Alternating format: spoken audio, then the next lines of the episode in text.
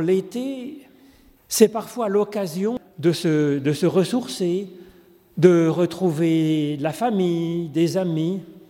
Et puis il y a aussi pendant l'été des personnes qui sont particulièrement seules, bien seules.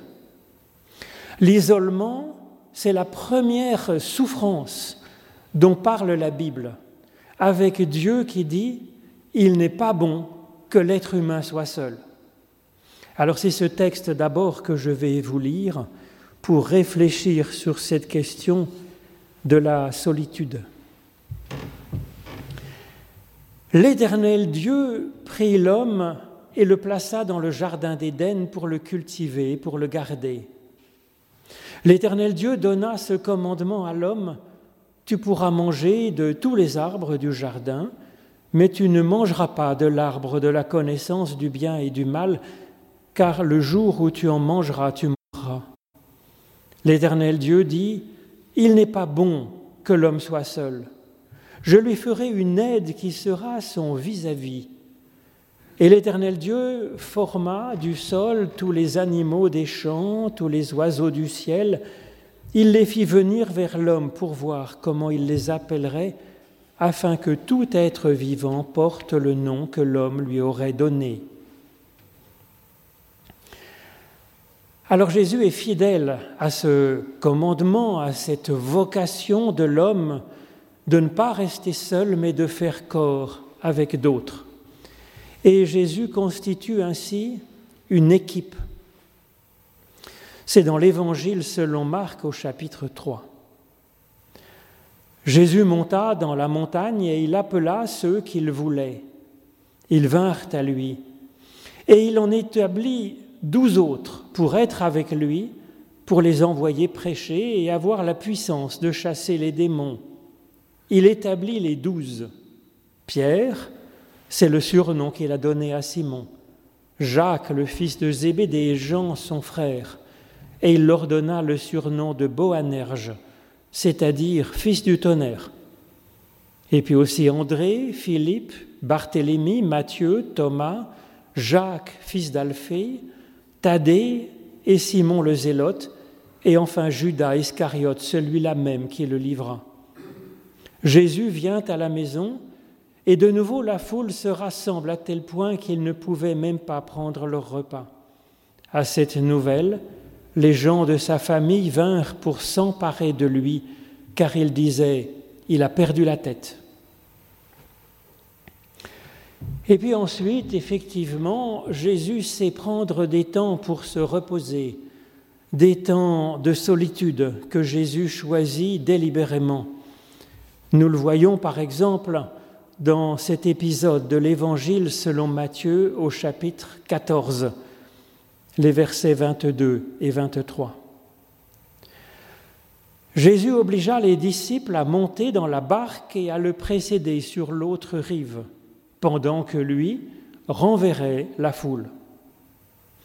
Après avoir renvoyé la foule, il monta sur la montagne pour prier à l'écart. Et le soir venu, il était là, seul.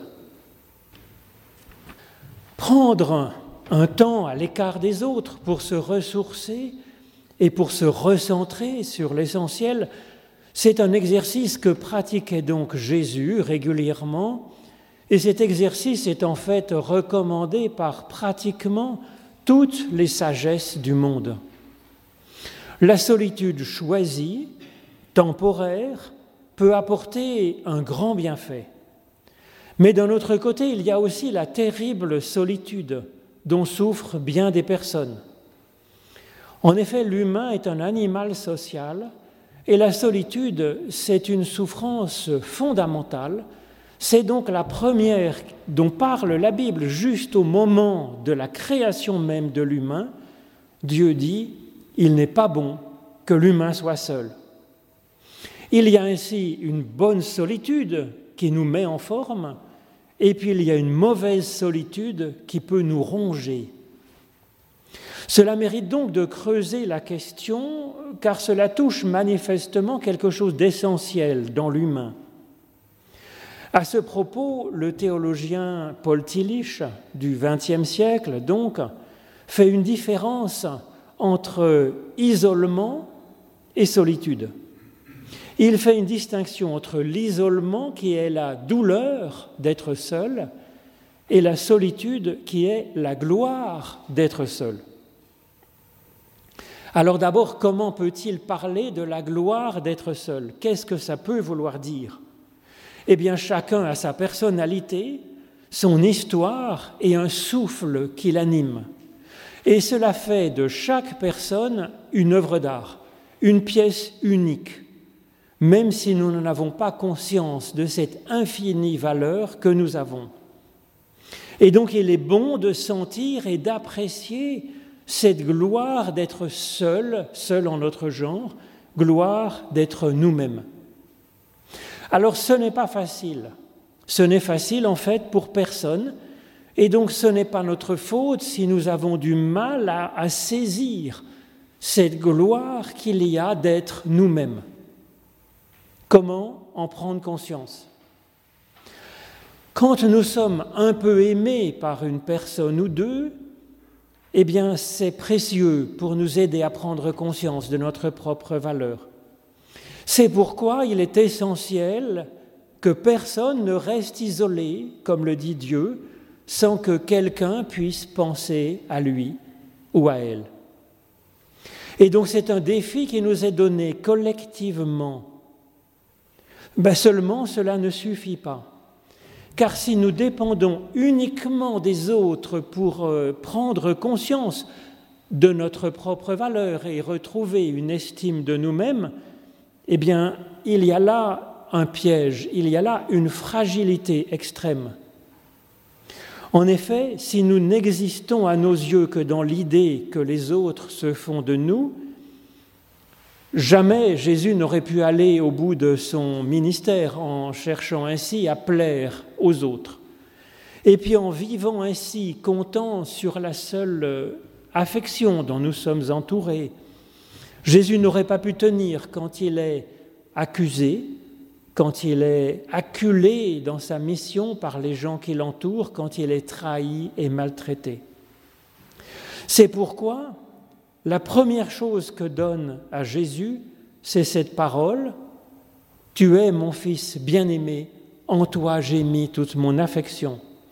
Et cette expérience permet à Jésus de se mettre en route. Mais pourtant, ça ne suffit pas. Pour pouvoir avancer, Jésus va devoir encore prendre un temps de solitude face à lui-même dans le désert, et c'est comme cela qu'il va pouvoir trouver la force de se saisir de sa vocation de Christ et qu'il va trouver comment l'accomplir. Alors pourquoi avons-nous donc tellement de mal à saisir notre propre valeur cette difficulté se manifeste par un mal-être qui appelle à développer des stratégies pour faire face à cela. Des philosophes de l'Antiquité, comme Cicéron ou comme Sénèque, proposent de ruser avec ce manque par la distraction, par le divertissement qui nous permet de nous dérober à la question et de ne pas penser à notre condition. Montaigne puis Blaise Pascal sont plus nuancés par rapport à cette stratégie du divertissement. En même temps, ils reconnaissent qu'il est bon de trouver de la joie de vivre dans la vie présente, sans trop nous poser des questions et d'être ainsi avec nos amis, et puis d'avoir des activités utiles et puis des activités qui sont récréatives. Mais en même temps, il considère qu'il est essentiel de ne pas esquiver totalement la question de notre être en nous étourdissant de distractions. Et donc pour cela, il est temps de prendre, euh, de prendre ces, occasions de, de, solitude finalement et de rester seul, seul, inoccupé, dans le silence, dans le désert en quelque sorte, face à nous-mêmes, comme le fait Jésus. Alors pourquoi est-ce que nous avons tellement de mal à prendre des temps de solitude, de silence et d'isolement et d'inactivité? Peut-être que dans cette situation, il nous viendrait la peur de tout d'un coup ne plus rien valoir puisque nous sommes coupés de nos amis et d'être submergés par l'idée décevante que nous nous ferions alors de nous-mêmes, de notre passé, de notre condition et de notre avenir. C'est une idée de nous-mêmes qui est faussée par la peur, par la souffrance, par la petitesse de notre condition dans l'immense univers et puis face au temps qui passe. Alors il est donc précieux de faire face à cette question afin de prendre conscience de notre réelle valeur, de la gloire d'être seul et unique en notre genre, et de libérer cette réalité de nos fantômes. Dans une fameuse pensée, Blaise Pascal explique que certes, nous sommes bien peu de choses dans l'univers et il y a un mais à cette observation. Il nous dit, l'humain n'est qu'un roseau, le plus faible de la nature, mais c'est un roseau pensant. Or, l'ordre de la pensée, ajoute-t-il plus loin, c'est de commencer par soi-même, et puis par son auteur, et enfin par sa finalité de notre être. Pour enfin voir plus clair, il nous propose donc de suspendre un instant notre divertissement, nos distractions, nos activités, nos relations, pour penser, en commençant par penser à nous-mêmes, penser à ce qui nous a fait tels que nous sommes aujourd'hui, Dieu bien sûr, mais aussi d'autres qui nous aiment, des rencontres, des expériences.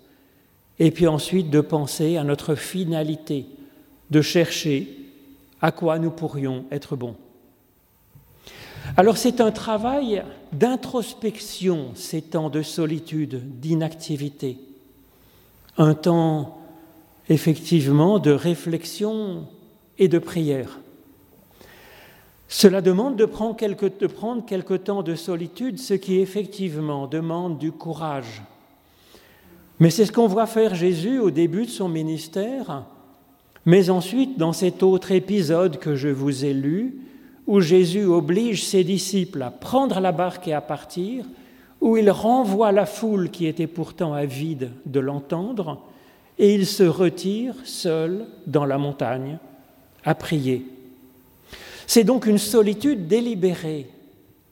Jésus arrête son service des autres, il renvoie la foule, il écarte même ses plus proches, ses disciples, et il reste là seul, à l'écart, dans la prière.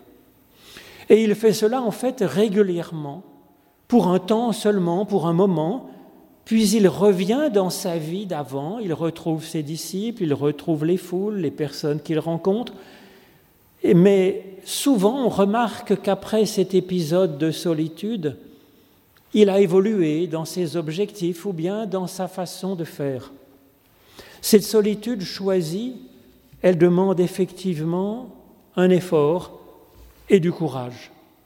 Et puis cette expérience, elle est fondatrice pour nous. C'est une expérience qui est au-delà de la philosophie, qui peut aussi être finalement une distraction. Parce que dans ce temps de solitude, la question n'est plus seulement celle de réfléchir sur la dignité de la personne humaine en général, mais de travailler sur l'estime de nous-mêmes en tant que personnes réelles en l'état où nous sommes. Et ce n'est pas seulement une pensée par nous-mêmes, c'est une pensée devant Dieu, en espérant de Dieu. Donc ces temps de solitude choisis sont d'essentielles parenthèses dans la conscience de n'être pas seulement un roseau dans l'univers, mais un roseau pensant et priant, et être du coup être un roseau qui est dressé, dressé fièrement vers le ciel, dans la gloire qu'il nous est donnée d'être nous-mêmes, planté dans cette terre et dressé vers le ciel. Le culte, je crois, nous prépare à cette démarche. Il n'est pas une leçon, Il vise à nourrir cela, nous donnant à penser, nous donnant à prier ensuite ce que nous ferons librement dans le secret de notre cœur. Après la pensée qui commence par nous-mêmes, Pascal propose de penser à notre origine. Dieu, bien sûr, mais aussi à tout ce qui a participé à ce que nous sommes de bien et de bon aujourd'hui. Et puis enfin, Pascal propose de penser à notre finalité, ce que nous devenons et quel pourrait être notre cheminement, notre vocation? C'est aussi quelque chose qui ne s'élabore en réalité que dans la solitude, que face à soi-même, dans la réflexion et face à Dieu dans la prière. Car là aussi, la vocation rejoint non pas le sens de la vie humaine en général, mais notre vocation en particulier. Et c'est effectivement dans le désert, seul, que Jésus creuse sa vocation de Christ. Et c'est dans la solitude que Paul creuse en Arabie l'expérience spirituelle, cette rencontre avec le Christ, avec Dieu, qu'il fait sur le chemin de Damas. Et c'est dans ces temps en Arabie seul qu'il va devenir apôtre des nations. Et c'est en nous découvrant nous-mêmes ainsi que nous saisirons comment nous ne sommes pas faits pour rester seuls. Alors oui, nous le voyons que dans la suite finalement de l'évangile selon Marc, nous voyons après son baptême, après ce temps dans le désert, nous voyons après un autre moment de méditation que Jésus découvre qu'il a besoin de renfort qu'il ne peut pas rester seul dans ce ministère. Et il va constituer une équipe de douze explicitement dans ce but pour qu'il soit avec lui. Alors c'est quand même remarquable, le Christ qui a une vocation complètement unique dans l'histoire de l'humanité, Christ a besoin d'autres avec lui pour participer à sa mission. Et même Dieu, qui est unique en son genre. Évidemment, c'est le moins qu'on puisse dire. Eh bien, Dieu nous appelle à être ses collaborateurs dans la création, nous dit Paul. Et c'est aussi ce que rappelle Jésus dans l'Évangile selon Jean au chapitre 9, où Jésus dit que Dieu nous appelle à faire ensemble les œuvres de celui qu'il a envoyé, les œuvres de Dieu. C'est ainsi qu'il n'est pas bon que l'être humain soit seul pour travailler en équipe, participant à notre mesure à la poursuite de la création du monde. C'est la première raison au fait que nous ne devons pas rester seuls. Il y a aussi un besoin vital pour chacun de ne pas être isolé. En effet, l'être humain est ainsi nourri de relations avec les autres. Et c'est ainsi qu'il y a une douleur extrême à être isolé, à être seul. Il y a là un assèchement de la personne. De multiples héros de la Bible, et pas des moindres, nous sont montrés souffrir d'isolement et en être terriblement éprouvés. Par exemple, le patriarche Jacob, quand il se retrouve comme au pied d'une échelle qui là encore lui rappelle l'amour de Dieu, puis qu'ensuite il se retrouvera sur le gué de Yabok seul devant se battre finalement. Et puis il y a aussi le prophète Élie qui pourtant a eu des succès dans son ministère de prophète et qui se retrouve désespéré seul et que Dieu va nourrir. Et puis il y a le roi David qui se retrouve aussi seul, pourchassé ou alors coupable. Il y a l'apôtre Paul qui en prison supplie son ami de venir lui rendre visite, disant pourtant qu'il est soutenu par Dieu. Et puis il y a le Christ Jésus qui est pris à la gorge tant il, tellement il se sent seul, suppliant quelques-uns de ses proches de veiller avec lui, de rester avec lui. Et donc tout le monde est exposé à cette douleur d'être seul, d'être isolé de temps en temps. Ce n'est pas une question de notre faute, bien sûr, ni de notre faiblesse.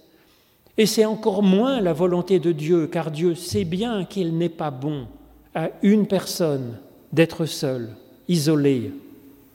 Et donc Dieu accompagne chacune et chacun avec bienveillance et compréhension. C'est une chose dont nous pouvons être convaincus par la théologie, par l'expérience d'une multitude de personnes, mais dont nous pouvons aussi sentir, faire l'expérience de ce Dieu qui est avec nous. Mais cela n'empêche pas que nous avons aussi besoin de vrais liens avec d'autres humains qui soient notre vis-à-vis, notre égal, à notre hauteur. Et nous avons besoin de nous soucier ainsi les uns des autres, de nous serrer les coudes. Tous, Jacob, Élie, David, Paul et Jésus ont soif de liens, d'échanges, d'amitié, de fraternité pour les soutenir. Et quand Jésus est tiraillé entre le fait de continuer à ruser finalement avec ses adversaires, ses opposants, et puis peut-être le désir aussi d'aller maintenant effectivement au bout de sa mission. Qu'est-ce qu'il va faire? Il hésite. Jésus prend avec lui ses trois plus proches, ses apôtres, et en même temps, il a besoin de se mettre un peu à l'écart pour prier seul. Nous voyons cette tension finalement. Nous avons besoin des deux pour avancer. Quelques personnes qui sont là avec nous. Et aussi en même temps un peu de solitude pour penser et pour prier seul, face à soi-même, face à Dieu. Jésus le sait et il le vit dans ce moment crucial. C'est pourquoi il ne se contente pas d'enseigner les foules pour témoigner de sa confiance en l'amour de Dieu qui est là pour chacun. Mais Jésus prend aussi la peine de s'approcher de chaque personne qu'il croise en chemin et de s'intéresser à cette personne, à ce qu'elle espère au fond d'elle-même. Jésus s'approche ainsi, même de Judas qui le trahit, même de Pierre qui tente à le détourner de sa vocation, même de la femme de mauvaise vie. Il s'approche du pestiféré, il s'approche du centurion ennemi d'Israël, il s'approche de Simon, le chef religieux qui le méprise. Parce que Jésus sait de sa propre expérience qu'il n'est pas bon qu'une personne soit seule, isolée, sans conscience de sa propre valeur, de sa gloire d'être seule en son genre, elle-même, alors que Dieu l'estime infiniment, alors que Dieu l'espère en forme et entouré de bonnes personnes. Amen.